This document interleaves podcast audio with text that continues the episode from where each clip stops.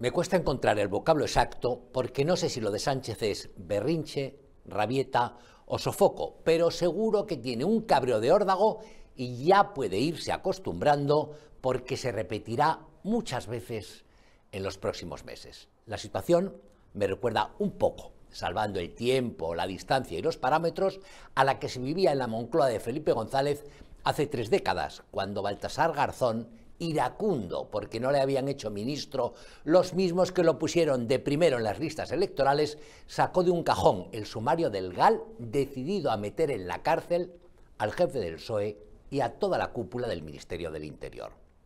No fue hasta mucho después,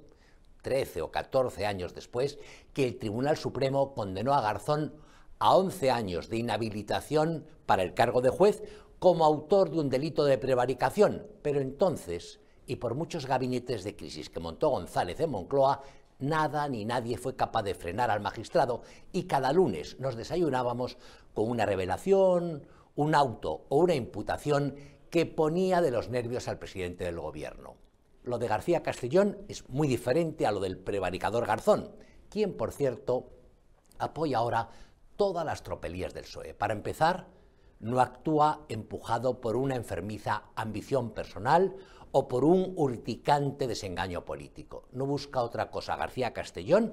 que justicia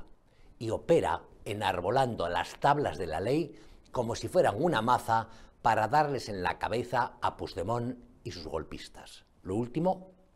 justo cuando el gobierno Frankenstein ponía en marcha en el Congreso de los Diputados la aprobación de la indigna ley de amnistía, según la cual la mayoría de los españoles penaremos por nuestros delitos y unos pocos, los más xenófobos, los más racistas y los más insolidarios, serán inmunes porque ayudan a Sánchez a seguir durmiendo en la Moncloa. El juez Castellón, justo en ese momento, prorroga medio año la investigación por terrorismo en la que están inmersos los violentos del Tsunami Democratic. Y poniendo a Sánchez y cuadrilla los pelos como escarpias, aparece en escena el juez Aguirre, instructor del caso Bolog, en el que se investigan desvíos de fondos públicos que habrían servido para financiar los gastos de Puigdemont en Waterloo y para pagar viajes de separatistas catalanes a Moscú y subraya en un auto las injerencias de Rusia en el proceso independentista de Cataluña.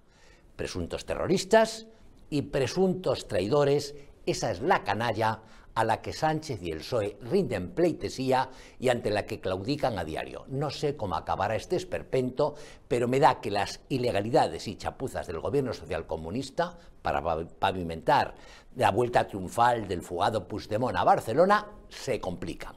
A la hora de la verdad, no será la obesa Unión Europea quien acuda al rescate de la democracia española, sino unos jueces a los que Sánchez y sus mariachis creían que iban a poder acojonar.